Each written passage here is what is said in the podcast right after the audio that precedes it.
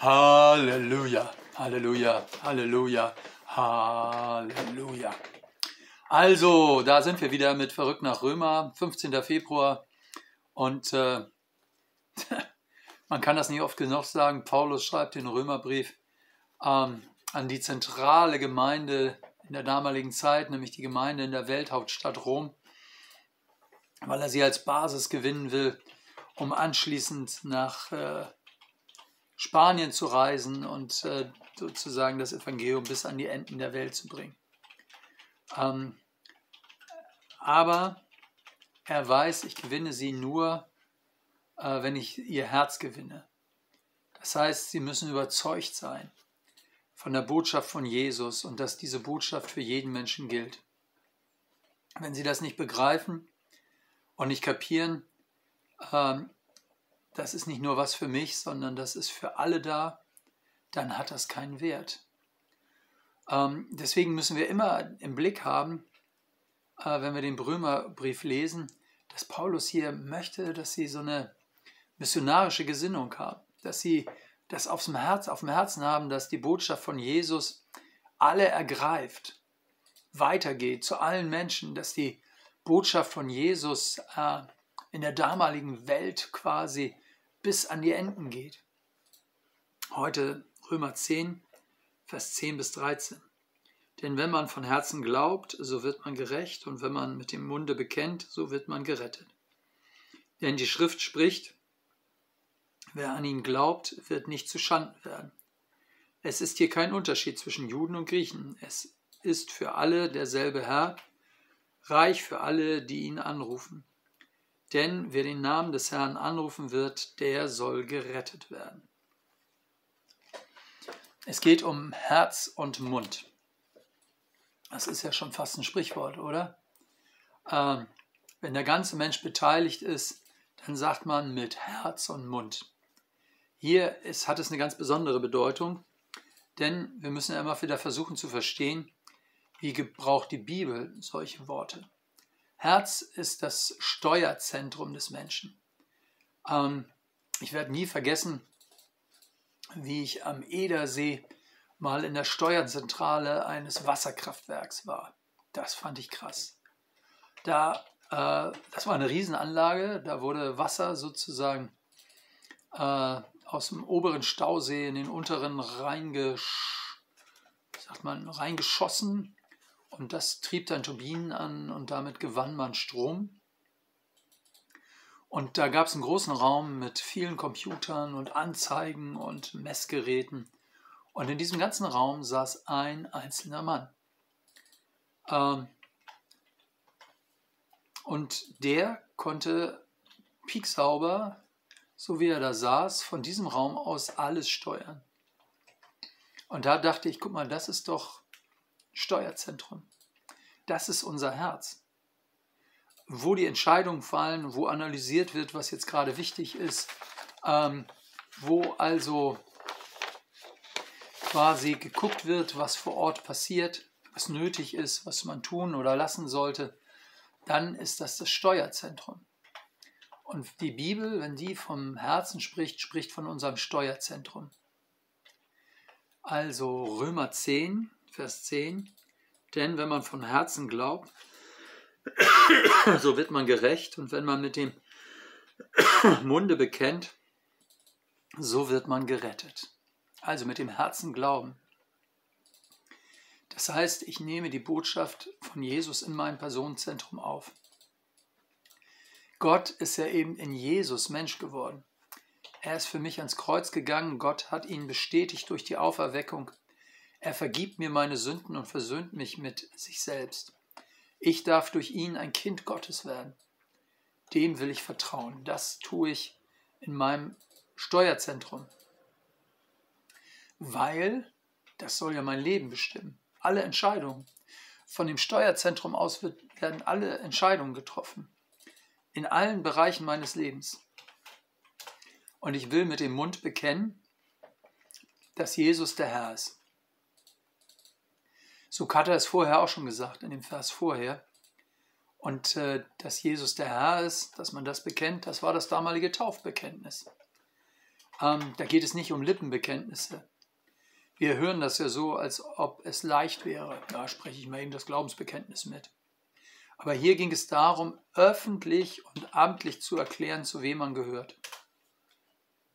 Also im Gegensatz zu Vorsätzen, wo man sich irgendwas vornimmt, was man so im Geheimen für sich hält und dann behält und dann einfach mal versucht, das umzusetzen, so ist das öffentliche Bekenntnis sozusagen rechtsverbindlich.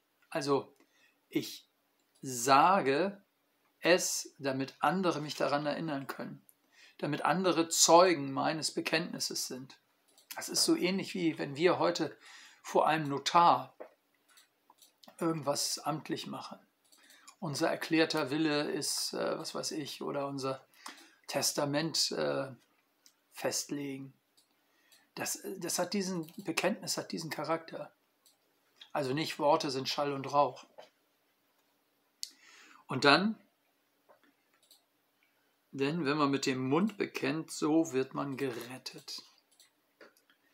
Ähm, das heißt, Jesus lädt uns ein. Er hat sich verbindlich gemacht am Kreuz. Er hat sich festnageln lassen auf das Wort seiner Liebe. Und nun ist Gott treu. Er ist Mensch geworden. Und das heißt, von seiner Seite her ist alles klar. Er sagt, lass es dir schenken. Lass es rein in das Zentrum deines Lebens, so dass von dort alles bestimmt wird in diesem Sinne und erkläre vor Zeugen, dass das dein Lebensmotto, deine Lebensbewegung, dein Lebensfundament ist. Versteht ihr, deswegen mache ich Jugendlichen und auch Erwachsenen gerne Mut, wenn sie die Entscheidung treffen, Jesus nachzufolgen, dass sie das auch öffentlich machen. Ähm, dass sie andere informieren und sagen, weißt du was, ich habe mir vorgenommen, ich möchte jetzt Jesus nachfolgen. Kannst du mein Zeuge sein? Ähm, und vielleicht oder hoffentlich hast du die richtigen Leute in deiner Umgebung, ähm, die verstehen, dass Religion nicht nur ein Gefühl ist, wo ich sage, ja, ich äh, nehme mir das mal so im Herzen vor und das hat keine Auswirkungen, keine Folgen, nichts, sondern dass das eine klare Entscheidung ist und ein Statement von Menschen, das ich für mich rechtsverbindlich nehme. Ähm, so wird man gerettet. Rettung ist ein starkes Wort. Also Rettung, das habe ich ja auch am Anfang im Römerbrief schon mal gesagt, ähm, das Wort Rettung gebraucht man nur dann in der Bibel und auch im Leben bei uns heute, wenn es um Leben und Tod geht. Also es gibt mancherlei Hilfen im Leben, die sind auch wichtig. Ne? Wenn ich Zahnschmerzen habe, dann gehe ich zum Zahnarzt. Aber ich sage nicht, der Zahnarzt hat mich gerettet, sondern hat mir geholfen. Oder wenn mein Computer kaputt ist, dann kommt ein Fachmann und äh, macht das wieder klar und bringt die Programme wieder zum Laufen. Würde ich nicht sagen, er hat mich gerettet, sondern der hat mir geholfen. Ähm, die Bibel sagt, es gibt nur eine Sache, wo es wirklich um Rettung geht, nämlich ob Jesus der Chef im Ring ist, im Ring meines Lebens oder nicht das rettet mich. Hier geht es tatsächlich auch nach dem Verständnis der Bibel um Leben und Tod. Die Verbindung zu Gott in Zeit und Ewigkeit, die entscheidet darüber, ob ich sozusagen mit einer himmlischen Perspektive lebe oder mit der Perspektive verloren zu sein. Leben ist immer Leben aus dem Schöpfer. Und in der Verbindung mit Gott im Himmel habe ich das Leben in der Verbindung zum Schöpfer und das Leben, das eben über den Tod hinausgeht bis in die Ewigkeit. Verstehst du, das ist Rettung. Deshalb redet Paulus auch solche klare Sprache, äh, weil er nicht um Hilfe oder noch weniger äh, um ein bisschen religiöses Brimborium äh, ringt, sondern weil es ihm um Tod und Leben geht. Vers 12, da sagt er, es ist hier kein Unterschied zwischen Juden und Griechen, es ist über alle derselbe Herr, reich für alle, die ihn anrufen. Und dann sagt er, du brauchst nicht zögern.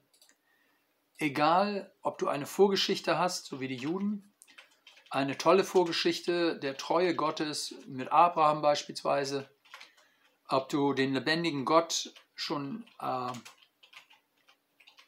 gehört hast, ähm, oder ob du irgendwelchen Götzen nachgelaufen bist. Egal. Ob du zu denen mit Vorgeschichte gehörst oder zu denen, ähm, die keine Vorgeschichte haben, ob du fromme Verwandte hast, die dich Jesus äh, nahegebracht haben oder die ihn dir nahegebracht haben oder ob du nichts damit zu tun hast. Gott ist reich für alle, die ihn anrufen. Was heißt anrufen? Denken wir doch an einen Telefonanruf. Äh, Römer 10, Vers 13, denn wer den Namen des Herrn anrufen wird, der soll gerettet werden. Anrufen.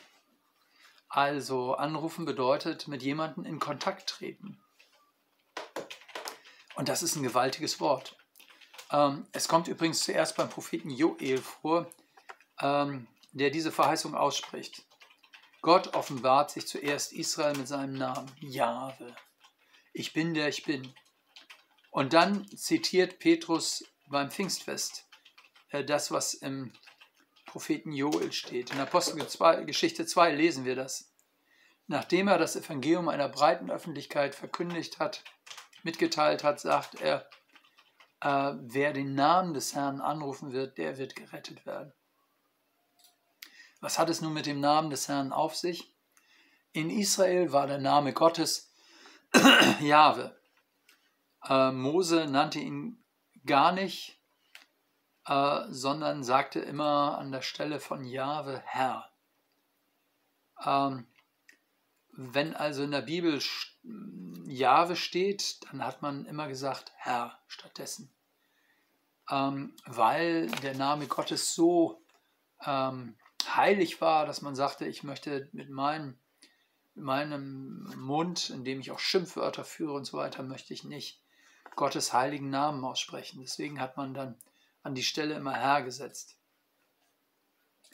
Jahwe bedeutet eigentlich der Zuverlässige, der ich werde sein, der ich sein werde.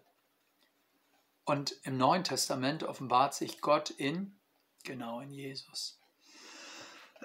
Jeshua heißt Jahwe rettet. Und das ist sein Programm.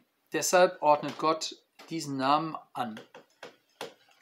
Deshalb sagt er, Jesus ist die Notrufnummer Gottes. Eben nicht 110 oder 112, sondern Jesus. Jesus, der gekreuzigte und auferstandene, rufe ihn an. Wer ihn anruft, wird gerettet werden. Er wartet drauf.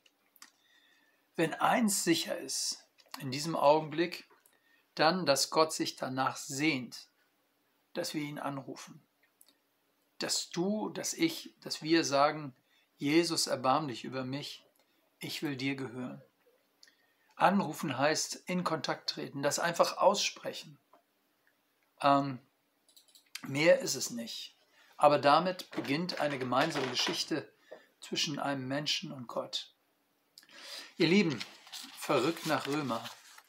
Äh, Paulus hat die Gabe, dass er immer wieder sehr grundsätzlich wird, auch wenn er seine Spezialthemen abhandelt. Also in diesem Fall die Erwählung Israels. Und trotzdem ist er so grundsätzlich, dass er deutlich macht, es geht um mehr. Es geht nämlich darum, dass du und ich, dass wir gerettet werden. Für heute erstmal alles Gute und nächste Woche geht es weiter. Ähm, wiederum mit Römer 10. Bis dahin alles Gute. Tschüss, euer Pastor Hardy.